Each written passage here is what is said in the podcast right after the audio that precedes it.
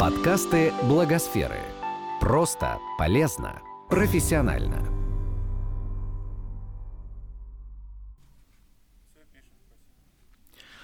А, Здравствуйте. А, Сегодня с вами а, я, Вячеслав Бахмин, и я представляю новости некоммерческого сектора, свежие новости сектора. Итак, новость первая. Некоммерческие организации объединились, чтобы помочь пострадавшим от паводка в Иркутской области.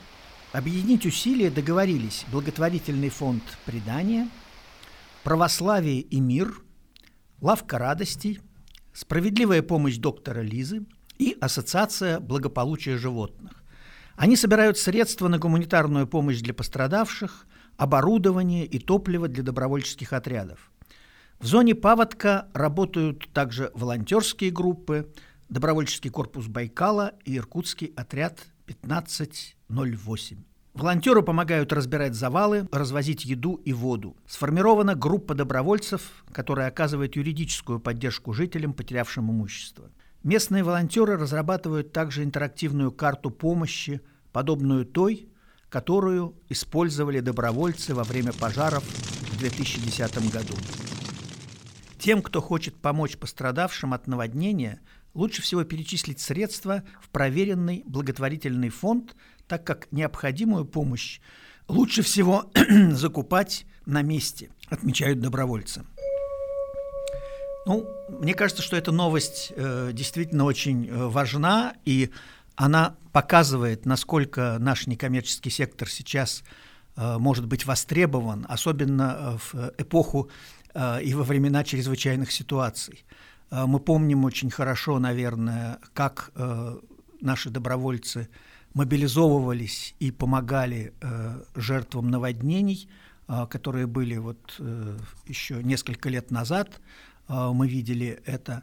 Э, мы видели, как э, добровольцы работают на пожарах, и это замечательное э, свойство нашего сектора откликаться на то, что происходит с людьми, на беды, на э, всякие проблемы. И, конечно, в этом смысле деятельность добровольцев вот в этой зоне, в зоне э, наводнений э, в Иркутской области, э, это замечательный пример того, что должны делать э, некоммерческие организации. Э, Жалко только, что, по-моему, федеральные каналы про это говорят очень мало. Они говорят о том, как туда едут военные, как помогают э, местные власти, но вот о том, что делают конкретно жители для этих регионов и э, люди, которым неравнодушна эта боль, э, людей, потерявших практически все, вот об этом, к сожалению, мало говорят, и слава богу, что вот есть такой подкаст, и мы можем про это узнать. Давайте перейдем ко второй новости. Новость вторая. Фонды подготовят рекомендации для чиновников о том, как наладить лекарственное обеспечение людей, нуждающихся в редких и дорогостоящих препаратах. А, Такое решение было принято по дис- итогам дискуссии в Общественной палате. Представители благотворительных фондов отмечали, что государство не успевает за развитием медицины. Благодаря совершенствованию методов диагностики пациентов с редкими заболеваниями становится больше. Появляются новые редкие заболевания. Они не входят в специальные перечни, э, при которых пациента должны обеспечивать препаратами за счет федерального или регионального бюджетов. Но и те, кому льготные лекарства положены по закону, часто их не получают из-за несовершенства системы закупок. Таких ситуациях на выручку пациентам приходят благотворительные фонды, однако они не готовы брать на себя функции государства в этой сфере и предлагают способы усовершенствования действующей системы обеспечения пациентов редкими и дорогостоящими препаратами.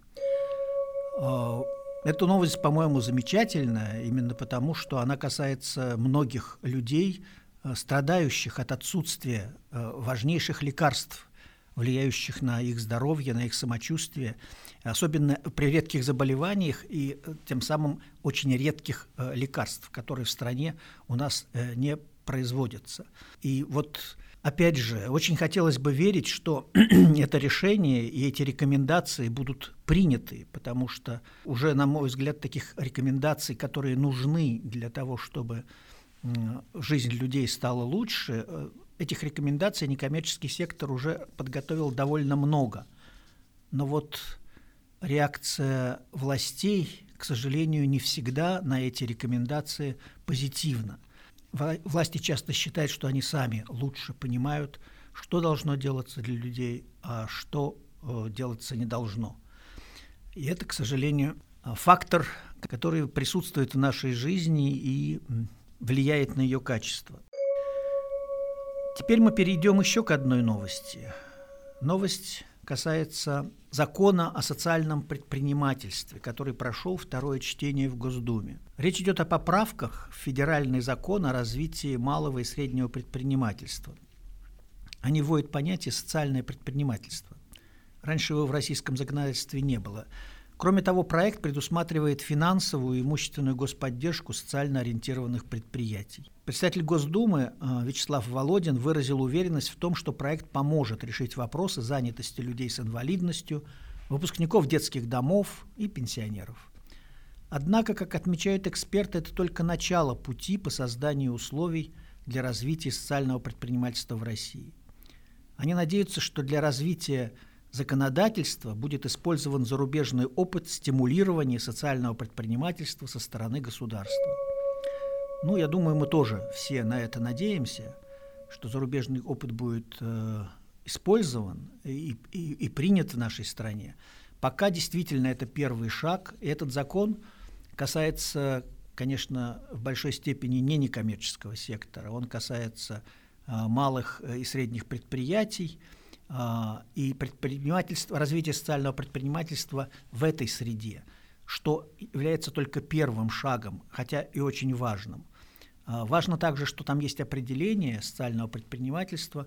Оно не, не, не столь, может быть, совершенно, как хотелось бы, а, организациям из нашего сектора, которые занимаются социальным предпринимательством профессионально на протяжении многих лет – но, тем не менее, все равно это шаг вперед, и очень важно, что э, закон этот готовился не где-то в кабинетах чиновников, а все-таки он обсуждался с представителями некоммерческого сектора, и многие формулировки были продиктованы э, именно э, экспертами из некоммерческого сектора, что замечательно. Так что будем надеяться, что это будет действительно э, толчком для развития социального предпринимательства в нашей стране, в том числе и в рамках некоммерческого сектора.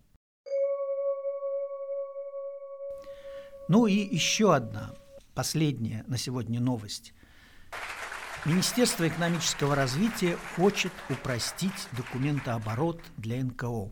Проект закона о регулировании труда сотрудников некоммерческих организаций уравнивает небольшие НКО с субъектами малого предпринимательства.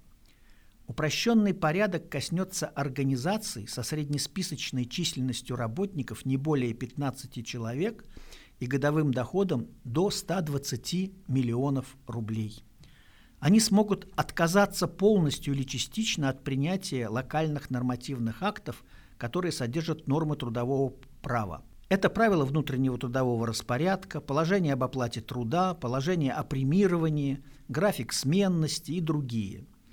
Соответствующее положение нужно будет включить в трудовые договоры.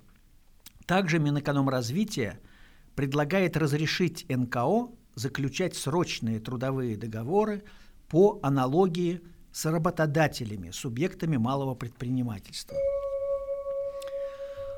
А, это очень вдохновляющая новость на самом деле. Потому что э, и в статистике, и в э, практике применения тех или иных законодательных норм э, некоммерческий сектор рассматривается у нас как единое целое. Хотя все хорошо понимают, что в нем находятся очень разные организации. И э, вот тот упрощенный порядок, который предлагает Министерство экономического развития и который касается НКО с численностью не более 15 человек, а, он коснется на самом деле наверное, 90% наших некоммерческих организаций, потому что очень немного НКО, у которых есть э, в, состав, в составе э, сотрудников более 15 человек, а доход э, более 120 миллионов рублей. Э, так что это тот первый шаг, который необходимо было сделать. Э, к сожалению, мы еще не знаем, насколько этот проект закона э, будет принят в Государственной Думе. Но опять же, это очень правильный подход, потому что мы должны понимать, что сектор наш неоднороден, что основная часть сектора не может выполнять те требования, которые относятся к довольно крупным организациям, в том числе и к бизнес-структурам. А у нас э, очень многие законы касаются просто э, юридических лиц, которые зарегистрированы э, юридически, э, в различных юридических формах. И требования к ним одинаковые, хотя это, на мой взгляд, очень несправедливо. Вот, давайте э, на этом мы закончим. Сегодня новости все э, завершены. С вами был я, Вячеслав Бахмин, и до новых встреч. Всего доброго. Только что информационные агентства сообщили срочную новость, которая касается того, о чем мы только что с вами говорили. Закон о социальном предпринимательстве был принят в третьем чтении. Таким образом, после подписания президентом он вступит законную силу. Итак, мы можем нас всех поздравить с тем, что появилось, наконец, и определение социального предпринимательства, и дан старт развития этого явления, этого социального предпринимательства в, среде малого и среднего бизнеса. Следующий шаг за некоммерческим сектором. Мы будем его с нетерпением ждать. Поздравляю вас всех. С вами был Сегодня Вячеслав Бакмин. Всего доброго. Этот подкаст создан с использованием средств гранта президента Российской Федерации на развитие гражданского общества, предоставленного Фондом президентских грантов.